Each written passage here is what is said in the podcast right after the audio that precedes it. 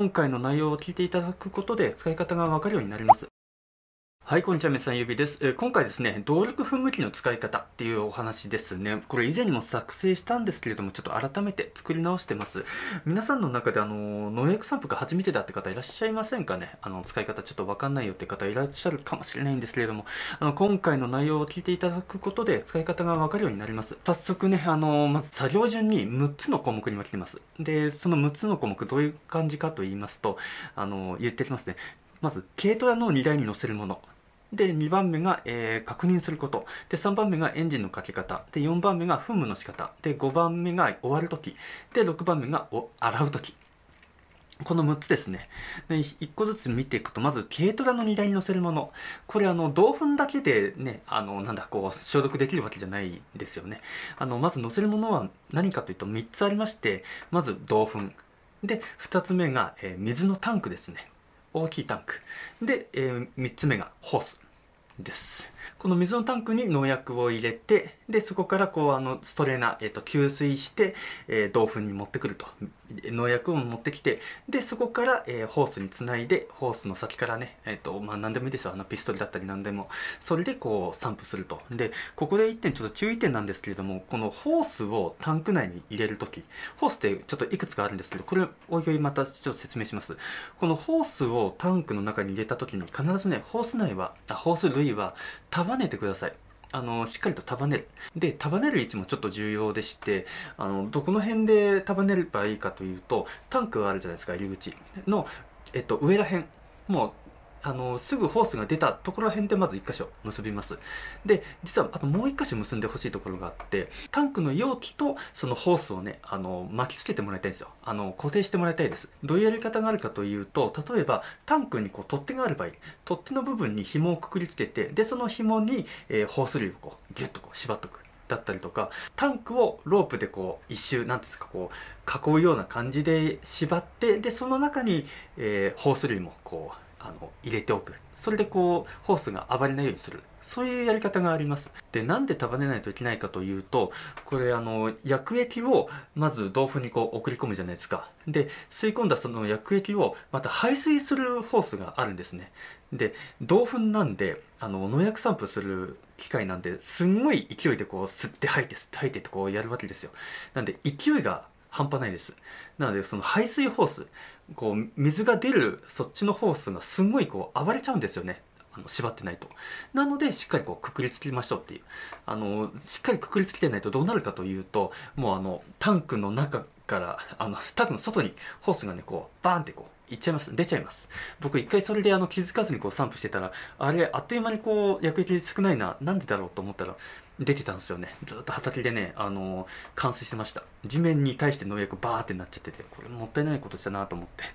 はい。あのー、ということで、必ずホース類は束ねてください。で、えー、二つ目、え、確認することなんですけれども、えっと、まずですね、超圧弁ハンドル。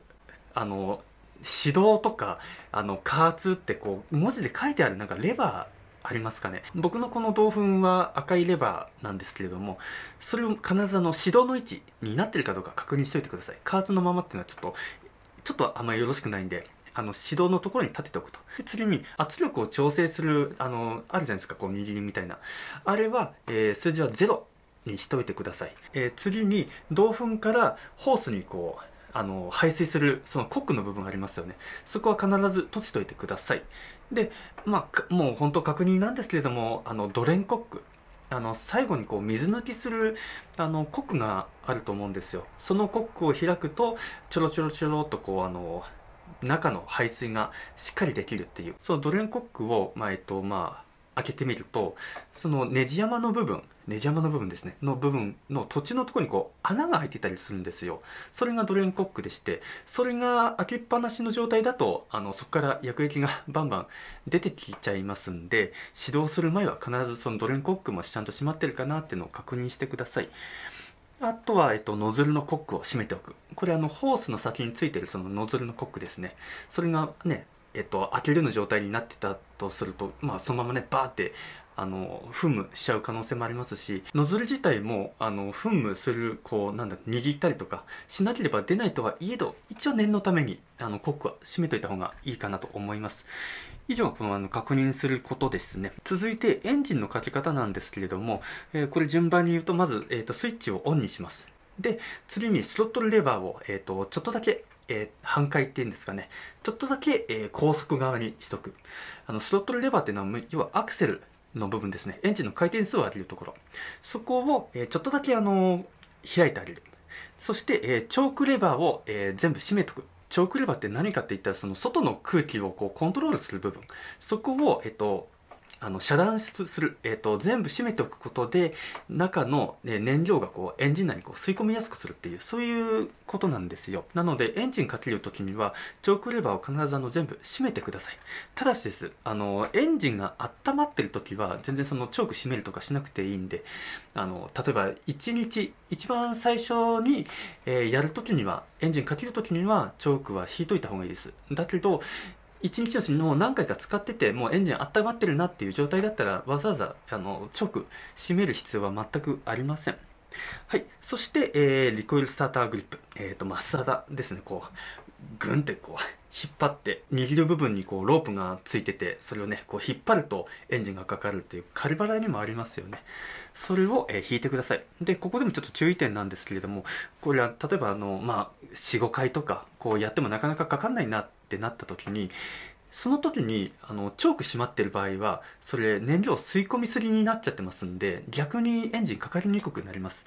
なのでそういう場合はもうあのチョークは開くあの閉じないでおいて開いた状態にしてそして、えー、まあ、またチョークあチョークじゃない、えっと、スターターやってください。あのチョーク開いてからちょっとあの間を置いて時間を置いてからやるとあのなんだ成功率上がったりしますね。これ中の多分燃料が程よく乾いてちょうどいい感じになるからだと思います。これ経験談なんですけれども。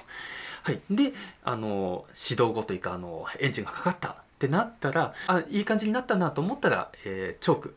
閉じてる場合は開けてください、えー、スロットルレバーをねあの低速側にしてからまあ3から5分ぐらいですかね、あの、暖気運転してください。こう、ウォーミングアップさせておいてください。えー、以上がエンジンのかけ方です。続いて、えー、噴霧の仕方なんですけれども、まず手順としては、スロットルレバー、まあ、アクセルの部分ですよ。あの、エンジンの回転数を、えー、まあ、高速側にグイッとやってください。これあのー、100%マックスでやると、ちょっと、うん、ちょっと負担あるかなとか思うんで、僕はいつもあの、8割から9割、80%か90%ぐらいのあの高速側にしてやってます。続いて、えー、中圧弁のそのハンドル、えー、加圧とかあの指導って書いてある、それを、えー、加圧側にこう倒してください。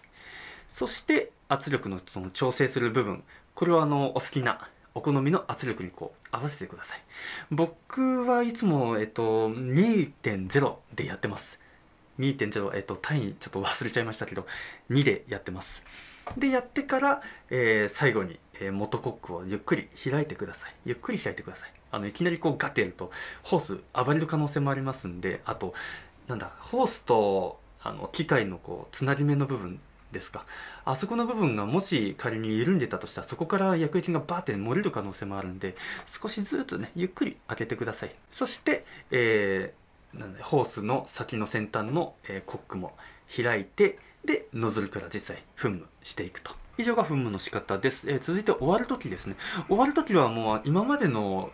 作業をあの逆順でやっていくだけです。どういうことかというと、まずノズルのコックを閉じてください。あの、ホースの先についてる、ね、あの、そこのコックを閉じて、で、元のコックを閉じてください。銅粉からホースに、えー、排水されてる、そこのコックの部分を閉じると。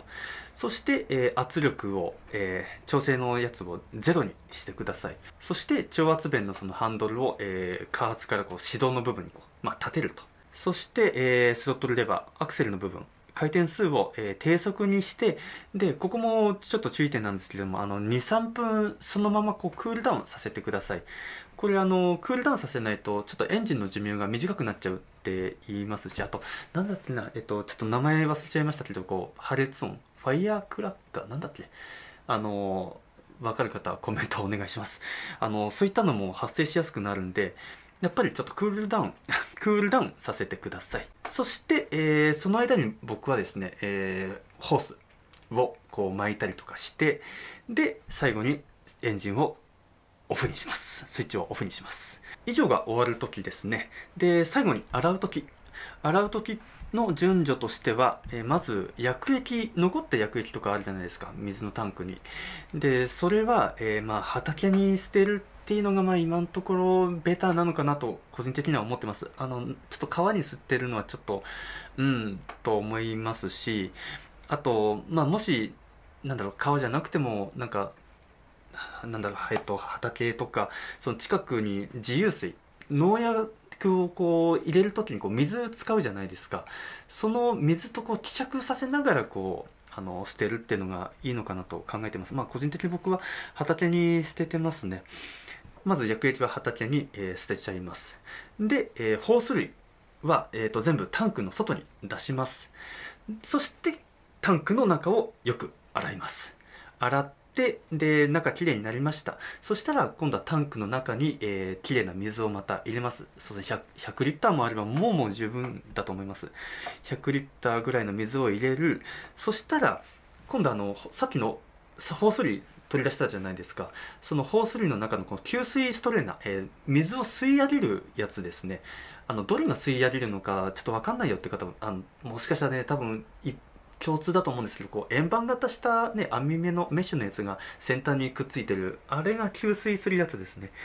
あれを、えー、あれだけをタンクの中に入れてください。なのであの排水するホースだったりあとうちで使ってるその攪拌する用のちょっと昔ながらのあのホースは、えー、外。えー、荷台の外。地面に置いときます。そして実際散布した時のこのノズル。これも、えー、外に置いときます。地面に置いといてでそれもあの開けた状態にしときます。先のコックも開けてでノズルの部分もあのもう開きっぱなしの状態にしときます。この状態で、えー、エンジンをかけてください。でエンジンをかけるときにあのスロットルレバーはまあ低速のままで十分です。そうすると、えー、どういう風になるかというと給水ストレーナーあの水だけ、きれいな水だけ吸い込んで、えー、銅粉の機械の中にこう入ります。で、排水ホースとか、あと、ノズルの方の、なんだこう、ホースの中、そっちの方にも綺麗なこう水がいくわけですよね。そうやって綺麗な水で、えー、今まで使ったその薬液を全部洗い流すそういうことをするんですね。しばらく薬液がなくなるまで、えー、透明な水になるまで排水を続けてください。この間に僕はあの、例えば軽トラの窓ガラスちょっとね、あの汚れたのを洗ったりとか、あとレインコート洗ったりしてますね。で、なくなったらタンク内にこう唯一入れてあったそのホース、給水ストレーナーだけをこう取り出してください。で、えー、そうですね、まあ、15秒ぐらいちょっとそのままにしておくとあのホース類から水が出なくなったりあとノズルの先端からもこう水が出なくなります。そうしたら、まあ、エンジン止めてください。これを例えばあの1分以上とかあのそういう空運転ですよね。するとちょっとあの良くないんで豆腐の中がこう焼き付いちゃうのかな。豆腐の中がねちょっと熱で傷みやすくなっちゃうんでなるべくまあ15秒せめて30秒以内だけですねこう給水ストレーナーからこう水入れないあの給水しない状態でエンジンから切るっていうのは。なのでそういうことをして、えー、水が出なくなったら水抜きをしたらエンジンを停止すると。そしたらこうドレンコックを開けておいて、えー、下の方のねあの抜けきれなかった水も全部抜いてで、えー、ホース類もあの全部このなんだ外しときます。銅粉からもう全部外しておいてそれで完了ですね。はい、以上が、えー、洗う時。の内容でした。はい、ここでちょっと一旦振り返っておきますね。えー、まあ、携帯の荷台に載せるものを確認すること、エンジンの書き方、踏むの仕方、終わるとき、洗うときってこう、6つの項目あるよっていうことで、また、もしちょっとわかんなかったら、あの、ちょっと繰り返しご覧いただけたらなと思います。あの、聞いていただけたらなと思います。で、あの、この銅粉の使い方だけにちょっととどまると、まあ、そもそもちょっとこれ農薬散布じゃないですか。実際、あの、どういう服装でやったらいいのかだったりとかどういう感じで散布したらいいのかって疑問に思う方いらっしゃると思うんですよなんでちょっとここからちょっと先に進めると話進めるとまずねあの服装に関して農薬散布するときにどういう服装がいいのかっていうのをちょっとお伝えします。あのまあ、これもちょっと端的にバッと言いますね。まず、えー、レインコート着てください。うん、レインコートちょっと夏場暑いなって方は、なんだろう、えー、農薬とか付着してもいいようなそういう服を着てください。あんま濡れることがねやっぱあるんで濡れない方がいいなとは思うんですけどね。まあそういうレインコートを着ると。そして、えー、ゴム手袋してください。で長靴履いてください。で、まあ、帽子もかぶってください。帽子かぶって、まあ、レインコートかぶるみたいな。でもうちょっとここ重要ですよ。あのこれが重要です。やっぱ農薬マスク。これはちょっと必須です。絶対マスクしてください。あのこういう普通のマスクとかじゃなくてあの防除用のあのちゃんとしたマスク買ってください。あのワークマンとかで売ってると思います。あの農薬散布用とか、まあ、薬液系っていうんですかね。有機溶媒系をあの防ぐやつとかなんかあるんでそういったのを使ってください。でまああの人によってはあのゴーグル。あの、まあ、サングラスでもいいです。目をあの保護するっていう意味で、えー、ゴーグル使った方がいいかなと思います。これあの、まあ、いろんなこう、まあ、例えばゴーグルだったりこう農薬マスクだったりとか、まあ、肌露出させたの半袖の状態でやるよとかやったらなんでいけないのかって言ったらもうそれはやっぱ農薬を直にこう浴びてるわけなんででましてやちょっとねあの語弊がある言い方になっちゃうかもしれないんですですけれどもまだねあの皮膚に農薬つくぐらいだったらまだいいんですよ。ままだいい。っていうとちょっとね語弊があるんですけれどももっとねちょっと注意しなきゃいけないのはもう呼吸器系からこう農薬を吸い込むっていうのが一番まずいことなんで例えばあの農薬をこう調整する調合する時にねなんか農薬の匂い感じたりとかあのしたりすることありませんかね？なんかちょっと甘い匂いだなだったりとかちょっとちょっとツンとするなだったり。それあの農薬吸い込んでますからね。あの匂い感じてるってことは。なんでもう農薬に触れるだったりとかそういった時でも絶対あの防除用のマスクはこれだけはもう絶対した方がいいです。はい。僕はなんかそれはあの大学でね僕化学やってたんであの試験管ね白衣着て試験管とかこう化学で実験いろいろやってたんでマスクだけはちょっと、うん、やっといた方がいいと思います。もう発がん性とかねいろいろありますんで。それであの散布の仕方なんですけれどもこれ先にあの僕の結論というかあのこうした方がいいなと思ったのが、えー、畑の奥の方から散布していくっていうのが僕の中で一番いいなと思いました。これなんでかっていうとあのこれ2人1組だったら例えばホースさばきする人で1人が散歩する人で結構あの良かったりとかするんですよ。何が一番手間かってやっぱこうホース引っ張るこの何ていうのテンションがかかる。あの引っ張るこう力がちょっと嫌なんですよね。手前側からこう散布していくとここであちょっと引っかかった。引っかかったっていうかこうあももっとホース引っ張らなきゃでってグイーってやって散布してってでまたちょっと奥行く時にまたこう引っ張ってこうやるっていうのをなんかその都度その都度引っ張るっていうのがちょっとしんどいなと思ってそれだったらいっそのこともバーって奥の方まで引っ張ってでもうそういう引っ張るっていう作業なしにとりあえずこうちょっとしたホースさばきぐらいはやりますけれどもそういうふうにしといてから散布していった方が結構断然楽だなって感じたんですね。なので先に畑の奥の方からやっていくと。で実際にこう散布する時で実際その木があって散布するじゃないですか。あの僕はあの、まあ、おすすめするのは、まあ、枝に沿ってこう動かしていく。もう枝に沿ってこう動かしていくともう間違いないかなって個人的には思います。これなんでかっていうとその辺ねバーッとこうやってってやるとやっぱ掛けムラができるんですよね。でなおかつあれこの枝ちょっとかかってたってかけたかなとかなんかちょっと不安になることはあると思うんですよ。それよりはもう枝を全部こう追ってってやればいずれまたこう一周してまたその枝に戻るんでもう全部かけたことになるじゃないですか。もう確実なんですよ。なのであの最初のうちはこう枝を追って散布してった方がいいのかなと個人的には、えー、思います。あと、まあ、やっぱコンディションが悪い時あの コンディションってあの体調じゃなくて、えー、と天候ですね。あの晴れてても風がある時とかちょっとあの強風の時はさすがにちょっときついですよ。きついんですけどあのちょっと風あるなっていう時にはあのなるべくその自分が風上側にいて散布するようにしてください。これあのねなんでかっていうともうこれ皆さんご承知の通りというかお分かりの通り自分がこう風下にいたらもう間違いなくこう全部ずっと浴びながら散布することになるんで嫌じゃないですか。純粋にねシンプルに嫌じゃないですか。だから風上に立ってそれでこうねあの掛けムラのないように散布していくっていうのがいいのかなと思います。あの中にはねこう前に向かってこう散布していく人もいればあの後ろに下がりながら散布する人もいてあの正直僕これどっちでもいいなって思ってます。その都度その都度あの使い分ければいいのかなと思います。で特にその後ろに後ずさりしながら散布する方っていうのはちゃんと理由があってこれなんどういうことかというとこう散布するじゃないですか。で散布したところからこう薬液がねたまにこうポタポタ落ちてくると。それに浴びないようにこう後ろにこう下がりながらやるっていう。そういう理由なんですよね。あとはあのかけたところをちゃんとねこう確認しながらやるっていうそういう理由もありはするんですけれどもただねやっぱ時と場合によってはあの前にこう進んでって散布した方がいいパターンもやっぱあるんで必ずしもねこう後ずさりしなきゃいけないとかそういうわけではないんでそこだけは場所場所タイミングでや使い分けていったらいいのかなと個人的には思います。はい以上がこの散布の仕方ですね。はい、こんな感じで農業にプラスになりそうなことをコンテンツにしてます。えー、参考になりましたら、YouTube ご覧の皆様のぜひグッドボタンとチャンネル登録よろしくお願いします。また、音声、ポッドキャストをお聞きの皆さんはフォローの方ぜひよろしくお願いします。それではまた別のコンテンツでお会いしましょう。終わります。